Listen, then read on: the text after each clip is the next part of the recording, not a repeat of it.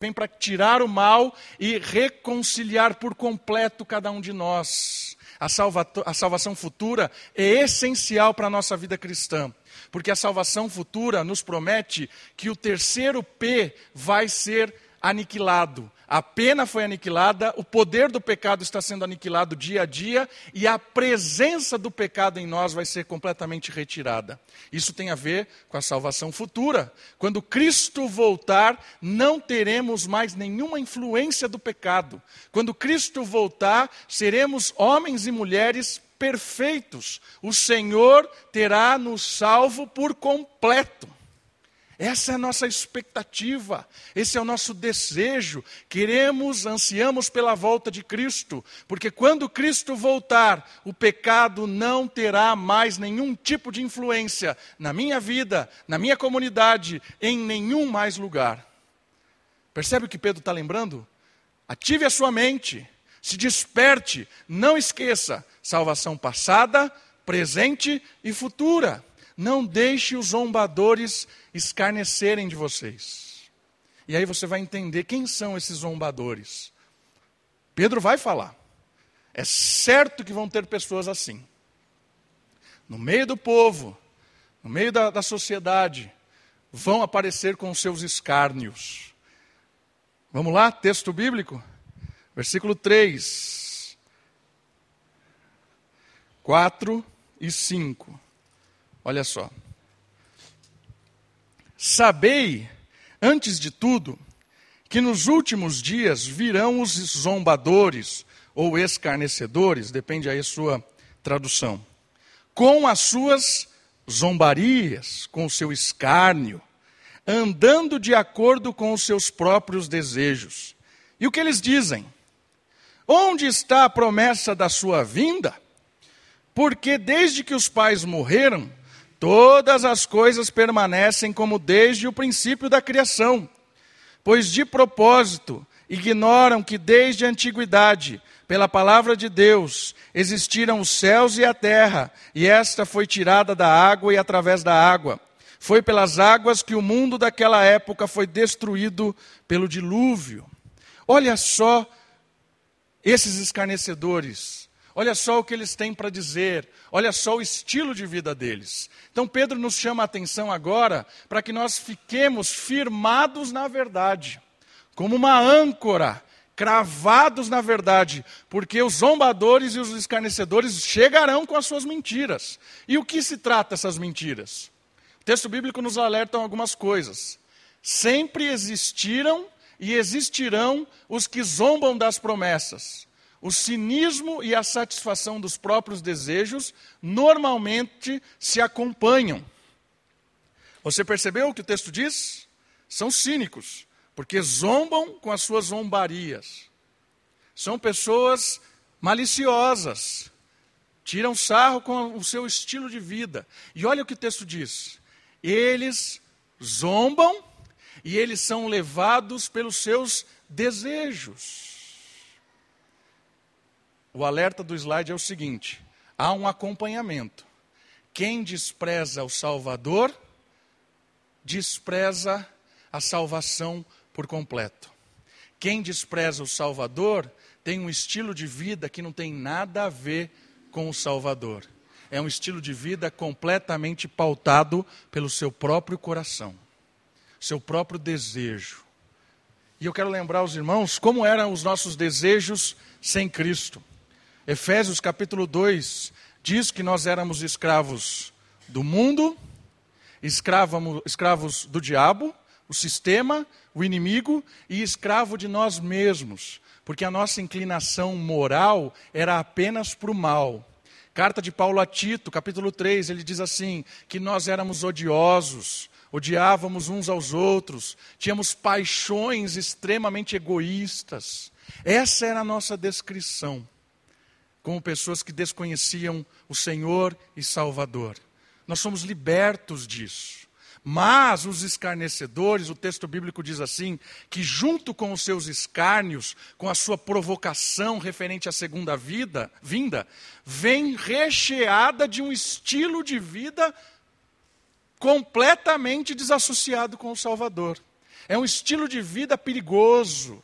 É um estilo de vida extremamente longe de Deus, com, seus, com a sua própria malícia, com o seu próprio egoísmo, com o seu próprio tipo de prazer. Eu queria que você entendesse uma coisa: os zombadores zombam porque eles não querem abandonar o seu estilo de vida. Os zombadores, eles zombam porque eles querem, de certa forma, ironizar aquilo que traz juízo sobre eles. É muito duro olhar para a promessa da segunda vinda e ver um Deus que vem com fogo para criar juízo sobre todos. Normalmente, quando a gente se incomoda com alguma coisa, o que a gente faz? A gente meio que satiriza isso. Faz uma piadinha, dá risada. Isso é cinismo. Por quê? Porque eu quero me livrar dessa responsabilidade que está sendo lançada.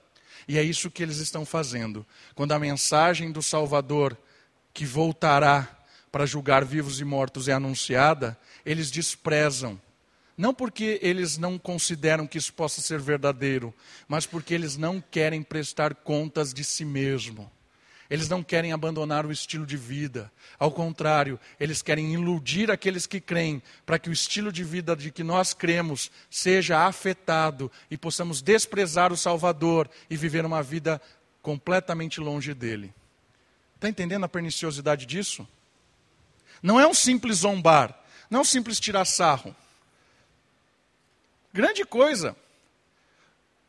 O desdobramento da ironia é que ele quer que você seja como ele. Despreze Deus por completo e viva uma vida completamente enraigada nos prazeres deste mundo que são contrários à palavra de Deus. Essa é a ideia destes zombadores. Que mais? O hedonismo antropocêntrico, o prazer voltado no homem. Isso é hedonismo. O estilo de vida de prazer voltado apenas no homem, no coração enganoso. Sempre zomba de padrões. Sempre. A dependência e a prestação de contas é uma dureza para eles. Está entendendo por que eles zombam? Porque falar do retorno de Cristo traz uma amargura. Porque um dia terão que prestar contas. E aí eles desenvolvem o argumento deles. Os heréticos se auto-engana ao negarem a segunda vinda, pois tentam enfatizar a imutabilidade do mundo. Qual é o argumento deles? Para de falar em retorno de Cristo. Parem de falar que o mundo vai acabar como está, vai virar um, um outro sistema. Para de falar isso. Olha a história. Tantos e tantos já anunciaram esse, esse apocalipse. 2012, 2000 na virada do milênio. Tantos já falaram dessa intervenção de Deus, do fim do mundo, do juízo final. Para de cair nessa bobagem. O mundo é mundo desde que a gente se conhece por gente. Nunca houve nenhum tipo de intervenção divina. Para de falar bobagem. O argumento deles é um argumento de que não existe nada espiritual, não existe ninguém acima dessa história. Hoje, os escarnecedores modernos carregam Darwin, com o darwinismo, o naturalismo, como a sua bandeira. Quem é Darwin? Darwin é aquele que escreveu o famoso livro das espécies, da seleção das espécies. E a proposta de Darwin é que não existe nada espiritual, tudo veio numa evolução, numa macroevolução. Os seres se transformaram, se evoluíram, os seres se adaptaram melhor, não, há, não existe Deus. Esses são os zombadores modernos. Não há necessidade de Deus. O mundo se explica pelo simples fato do mundo. Mas não se enganem. Esse tipo de discurso em última instância, é para dar valor ao seu sentimento imoral. É para dar valor ao seu estilo de vida completamente aquém de Deus. Eu quero crer que Deus não exista para não ter que prestar contas para Ele. Em última instância, todo mundo que levanta a bandeira contra qualquer coisa espiritual está defendendo a bandeira do seu egoísmo, do seu hedonismo antropocêntrico. É esse os escarnecedores. Uma coisa muito legal que o texto diz que eles esquecem é que Deus já interviu na história. De uma maneira óbvia. Pedro desbanca este argumento lembrando do dilúvio, que revela que a nossa história é moral e por isso será julgada pelo juiz criador e aquele que estabeleceu a lei moral. Eles se esquecem que um juízo já aconteceu. E esse juízo foi catastrófico. O juízo da, do dilúvio. De quando Deus pediu para que Noé, ou ordenou que Noé montasse uma arca e esperasse. Depois de quase 100 anos, ou cento e poucos anos, construindo um barco gigante, Deus levou os animais em pares, esses animais entraram na arca, fechou-se a porta e veio água do céu e da terra. As comportas do céu foram abertas e veio água também do centro da terra. E encheu toda a terra com água. Para quê? Para juízo sobre o mal. Deus não aguentava mais a imoralidade sobre a terra. Deu o limite de Deus. Veio juízo com água. E o argumento de Pedro é muito interessante, porque ele fala assim: o elemento água da criação de Deus, Deus usou a água, um elemento da sua criação, para trazer juízo sobre a própria criação porque Ele é o Senhor, não só Criador, mas Ele é o Senhor legislador de tudo isso. O que é um legislador? É aquele que cria a lei e julga a lei. Lembrem do dilúvio. E a ideia do dilúvio é a mesma do fogo, só muda o elemento. A ideia do dilúvio é que o mal foi tirado para que houvesse um recomeço da história. A água veio para limpar, purificar, para que a terra fosse habitada novamente. O fogo tem a mesma ideia. Deus trará fogo do céu para purificar, para que a terra seja novamente reconstruída. O fogo retirará os maus, para que aqueles que são filhos e toda a criação recomece. Prefiguração da intervenção de Deus. O dilúvio, o fogo. Percebeu o argumento de Pedro? Pedro está falando assim: os seus escárnios são cegos, vocês estão se enganando, porque Deus já interviu e vai intervir de novo. Deus já puniu a maldade, Deus já trouxe juízo e vai trazer de novo. O fogo do, do, do, do, final é um fogo contra a impiedade. Vamos seguir. Lembrem-se disso. Firmados na verdade contra o engano. E agora Pedro vai criar um sistema sequencial. Eu chamei isso de tome nota do, do calendário final. Tome nota do final dos dias. Vamos ler os versículos dessa sequência da intervenção de Deus. Versículo 8. Mas vós, amados, não ignorais uma coisa: um dia para o Senhor é como mil anos, e mil anos como um dia. Versículo 9: O Senhor não retarda a sua promessa, ainda que alguns a considerem demorada mas ele é paciente convosco e não quer que ninguém pereça, mas que todos venham a se arrepender. Contudo, o dia do Senhor virá como ladrão no céu, no qual o virá como ladrão, no qual os céus passarão com grande estrondo e os elementos queimando se dissolverão, e a terra e as obras que nela há serão descobertas. 11. Se todas essas coisas serão assim destruídas, que tipo de pessoa deveis ser? E aí vem recomendações interessantes, mas até aí por enquanto. Olha só o que Paulo, o que Pedro está formando uma cronologia dos dias finais. Ele fala o seguinte: não se deve confundir a misericórdia paciente de Deus com indiferença para com o pecado. Como assim? Não entenda essa demora, aparente demora, como se Deus estivesse desprezando o pecado ou sendo indiferente para o pecado. Não é isso. Entenda uma coisa: mil dias é como um dia para o Senhor, mil anos é como um dia para o Senhor. A perspectiva de tempo é diferente da nossa. Pedro está falando assim: não entenda que essa aparente demora na volta de Cristo implique que Deus está desprezando o pecado. Ao contrário, Deus está sendo misericordioso, longânimo, porque Deus tem um plano redentivo para as pessoas. A ideia de Deus não é punir, a ideia de Deus é salvar. A ideia de Deus é, através do arrependimento, os homens encontrem o perdão. O desejo de Deus é que o homem se arrependa e mude. Mude, saia debaixo da ira e venha para debaixo da graça.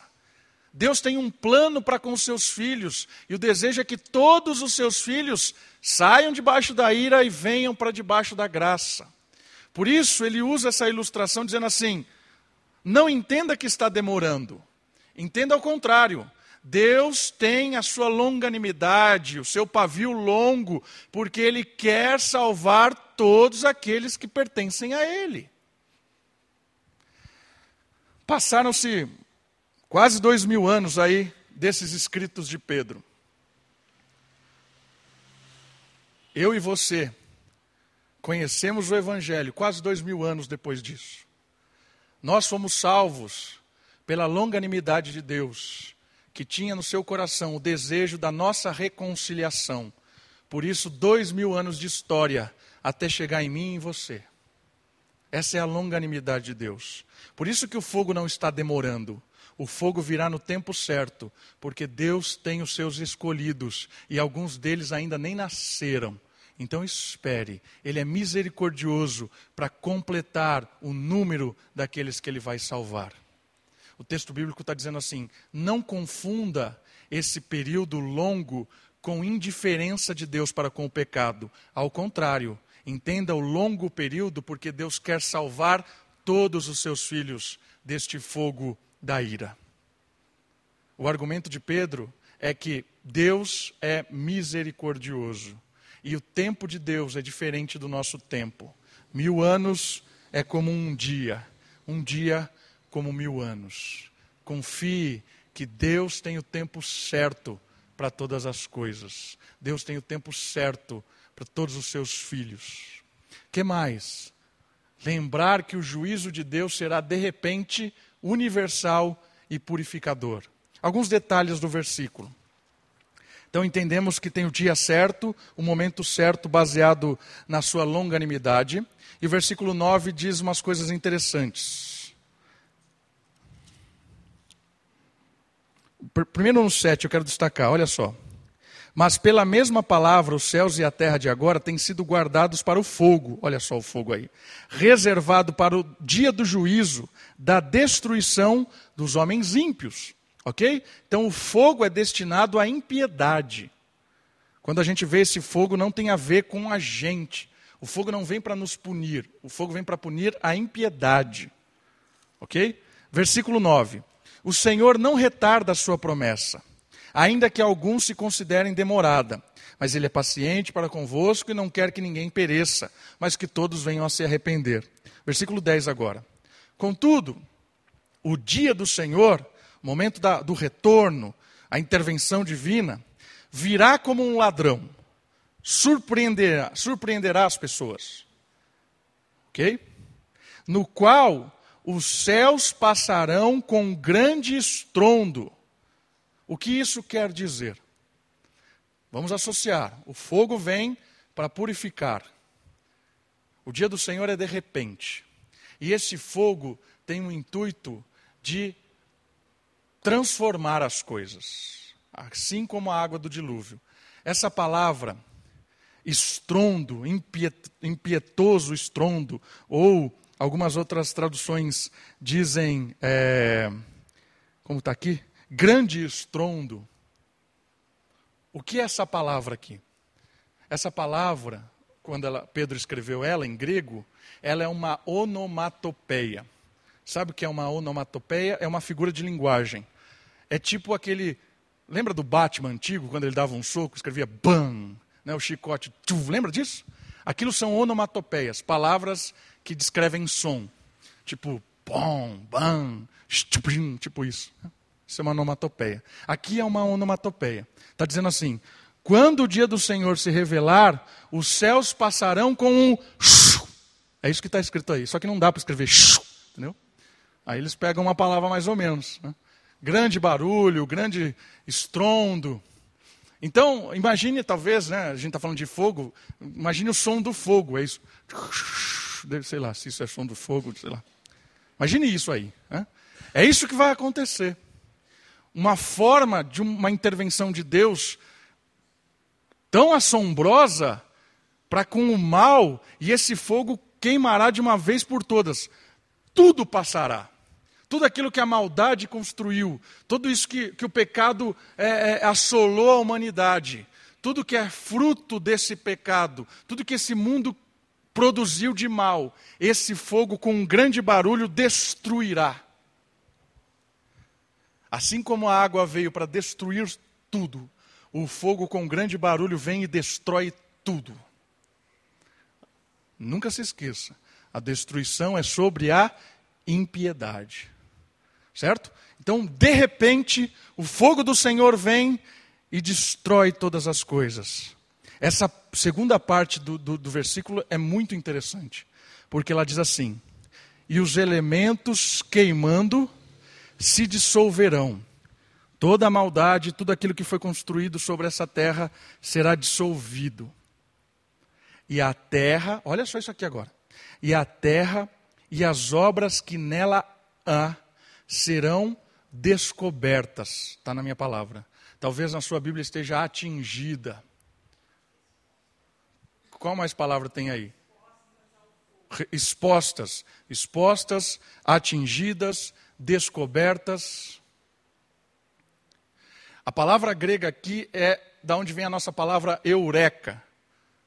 Já viu falar eureka? Eureka é descobrir, né? algo que estava oculto e, nossa, eureka! Né? Tinha, uma, tinha um seriadozinho quando eu era criança, que era o professor Pardal, inclusive, que apresentava e chamava eureka, né? inventava um monte de coisa. Aqui essa palavra é eureka. Então esse fogo, ele vem destruindo e tudo aquilo que o homem produziu, a humanidade produziu, será descoberto, será trazido à tona. Tudo aquilo que foi bom produção boa, que glorificou a Deus, permanece. Porque serão descobertos. Aquilo que foi produzido para a glória de Deus permanece. É aquilo que Apocalipse 14, 13 diz: As obras dos crentes os acompanham. O fogo da purificação não é sobre a obra que é produzida para a glória de Deus, é sobre a, a, a, o fogo do juízo, é sobre a obra da impiedade. Aqui nesse momento não tem como ocultar de Deus. As coisas que os homens produziram para o seu próprio egoísmo, as coisas que os homens produziram para a sua própria glória, é nesse momento que essas obras serão descobertas. Tirou o pano, desvendou o que você produziu para a glória de Deus, agora aparece. Entendeu o que acontece com esse fogo divino? A volta de Cristo é marcada com a purificação. O mal sai, o bem fica. Igualzinho no dilúvio. Eu quero só chamar a sua atenção para um texto bíblico, nem vou ler ele. Lembra daquele texto de Mateus 24, que diz assim: um é tirado, o outro é deixado. Lembra desse texto? Muita gente fala que aquele texto é do arrebatamento. Não é. Aquele texto é desse momento assim. Muitos serão tirados e outros serão deixados. Quem é tirado? O fogo tira quem é mau. Quem fica, fica para habitar a nova terra. É o contrário que muitas vezes a gente olha. Quem é retirado não é arrebatado por Deus. Aquilo lá não fala falando do arrebatamento. Aquele texto está falando desse momento. O arrebatamento já aconteceu. Aqui ele está falando de um outro momento. Lembra, semana passada nós falamos do arrebatamento, pré-ira. Aqui é o segundo momento, é o momento em que o fogo vem. Quem é tirado é o mal. Porque os mansos herdarão a terra. É aquela música que nós cantamos, que o anticristo que não resistirá, o fogo da boca de Deus virá, e os homens santos habitarão sobre a terra. É esse texto de Mateus, é isso que esse texto está falando. Então, nessa volta de Cristo, todo o mal, toda a impiedade é retirado para que todos aqueles que são do Senhor Jesus, de todos os tempos, habitem na reconstrução de uma nova terra. Essa é a ideia do texto bíblico. Que mais? Manter uma perspectiva adequada da vida enfatizando bondade e esperança no mundo por vir, e não neste, marcado para destruição. A ideia de Pedro é que criar em nós uma certeza de perseverarmos naquilo que é certo, aguardando essa intervenção. Olha só o versículo 11 e 12. Se todas essas coisas serão assim destruídas, que tipo de pessoas vocês devem ser? Olha que boa pergunta. Já entendendo isso, que as obras serão descobertas, o fogo purificador virá e permanecerá só aquilo que é bom, que tipo de pessoa eu e você somos? O que, que nós estamos produzindo hoje? Pessoa que vive em santidade e piedade, aguardando e esperando ansiosamente a vinda do dia de Deus por causa desse dia, os céus se dissolverão pelo fogo e os elementos ardendo derreterão. Nós, porém, segundo sua promessa, aguardamos novos céus e nova terra, nos quais habitam justiça. Olha que interessante, sabendo dessa cronologia, que Deus é paciente e longânimo, o tempo certo, de repente o Senhor intervirá com fogo, purificador. Como que eu e você devemos olhar para isso? Pedro está falando assim: nós devemos olhar para a nova terra. Devemos ansiar por esse, por esse dia em que as coisas serão justas. E quando eu olho para isso, eu tenho que me despertar para uma missão hoje. Qual é a missão? A missão é produzir obras que o fogo quando atingi-las, glorifiquem a Deus e não sejam destruídas. Está percebendo a ideia? Quando eu olho para esse tipo de mensagem da intervenção de Deus, isso deve gerar no meu coração um desejo santo de que aquilo que eu produzo hoje, pelo poder do Espírito, permaneça para a eternidade. Quando eu entendo isso, há uma reconfiguração na minha mente, nas minhas prioridades, imediatamente. Ou continuo sendo enganado pelos zombadores e pelos escarnecedores. Não, não vai ter dia do Senhor nada. O mundo é mundo desde que é mundo. Vai acontecer nada disso. E aí eu começo a me iludir com isso e eu esqueço do, do, da última ênfase da salvação, a salvação futura. E aí eu vivo hoje sem nenhuma implicação futura, porque fui enganado pelos zombadores, pelos escarnecedores. E aí o meu estilo de vida hoje é completamente descomprometido com a obra de Deus. Meu irmão, minha irmã, a salvação futura deve gerar no nosso coração um desejo cada vez mais constante de produzir obras para a glória de Deus com a força do Espírito. Na prática, como faz isso? Reorganize prioridades. O que é que você prioriza hoje? Quais são os seus sonhos? Onde é que você investe o seu dinheiro, o seu tempo, o seu entretenimento? Onde é que você está pisando todos os dias? Será que o, o, os zombadores estão nos iludindo?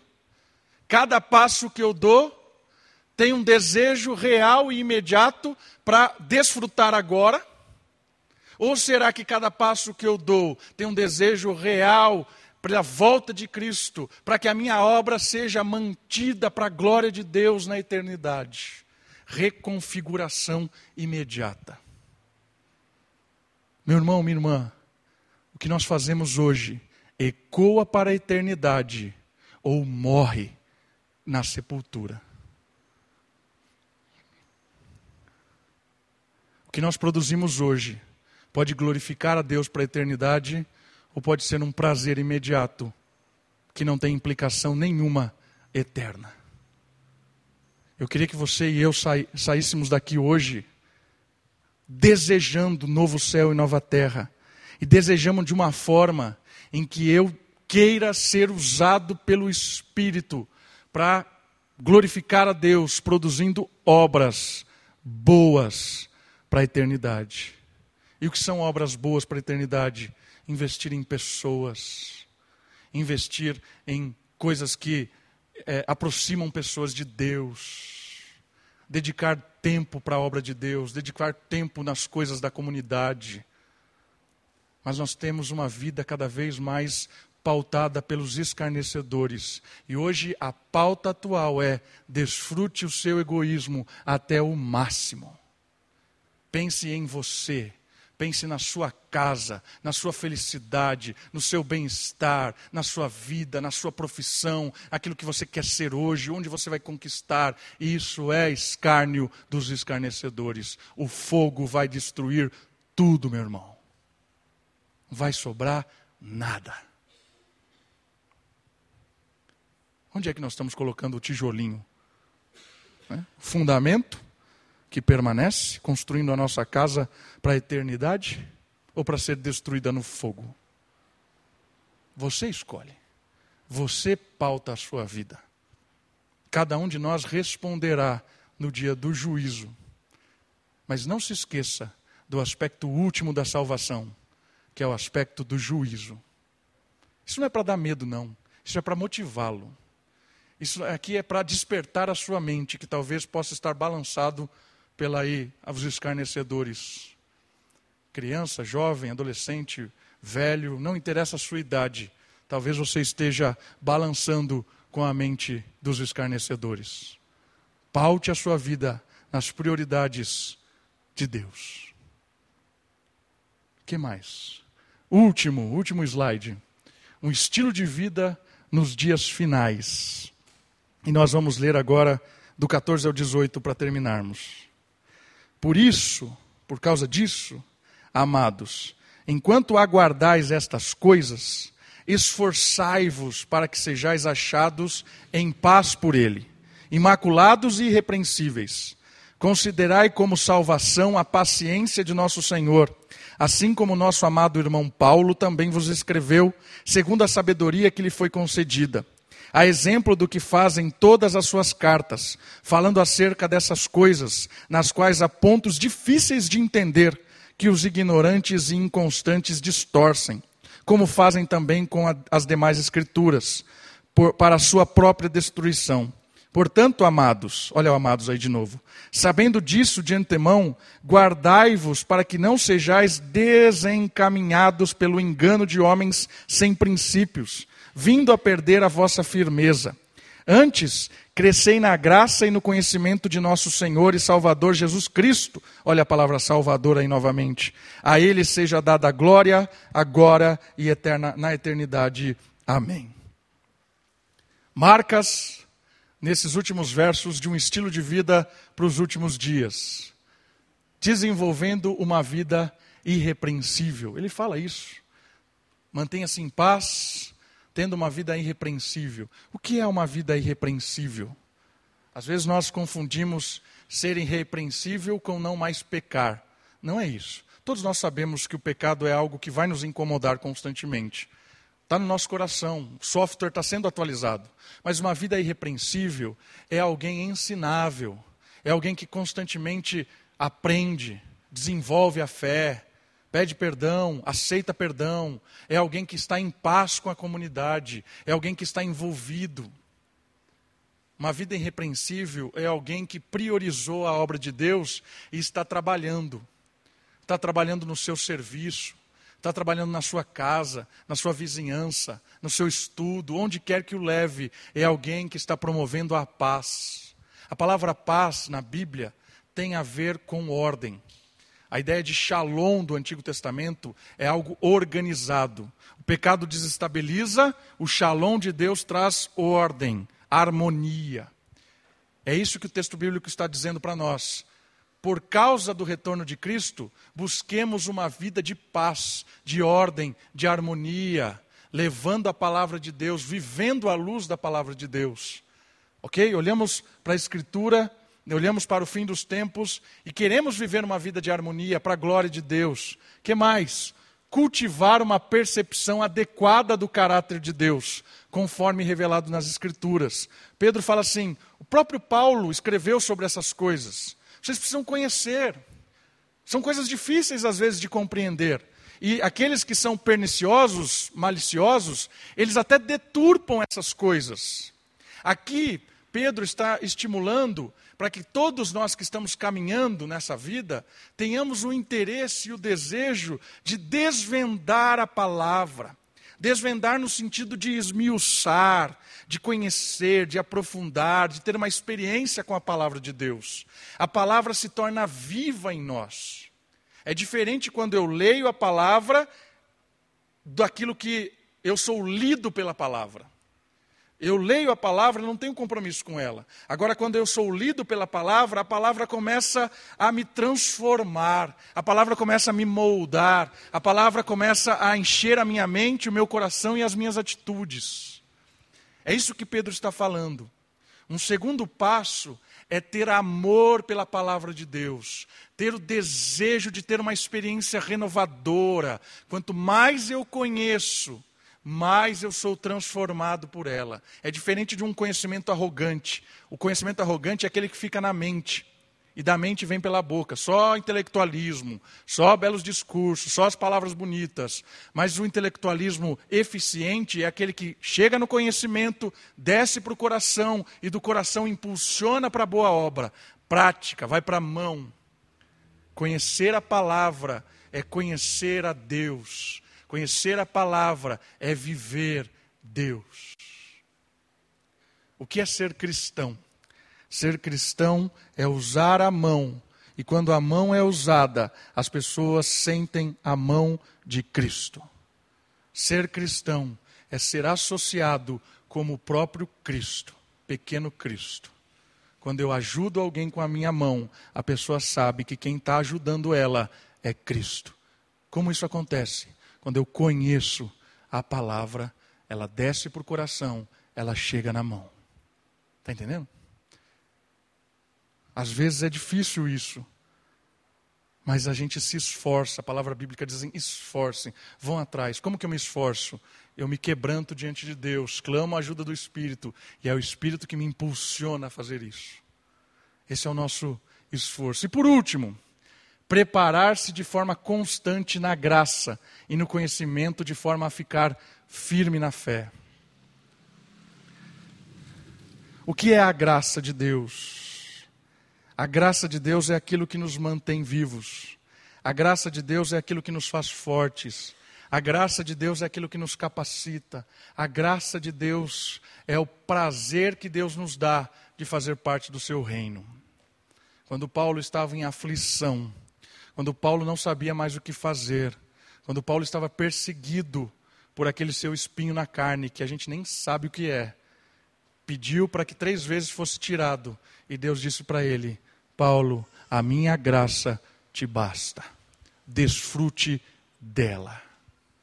Quando sou fraco é que sou forte, porque é no momento da minha fraqueza que a graça de Deus se revela de uma forma poderosa na nossa vida. Experimente da graça de Deus. Deixe o Senhor reinar no seu coração. Deixe o conhecimento de Deus aflorar na sua mente. Quando você perceber que é a graça que te sustenta, a gente para de caminhar e começa a voar nas mãos de Deus, na expectativa de uma nova terra. Vamos orar? Abaixe sua cabeça, feche os seus olhos, ore ao Senhor. Louve a Ele por essa expectativa de um dia todas as coisas serem transformadas e um dia a presença do pecado não estar mais em nós e reinarmos com ele para todo sempre. Ore por isso.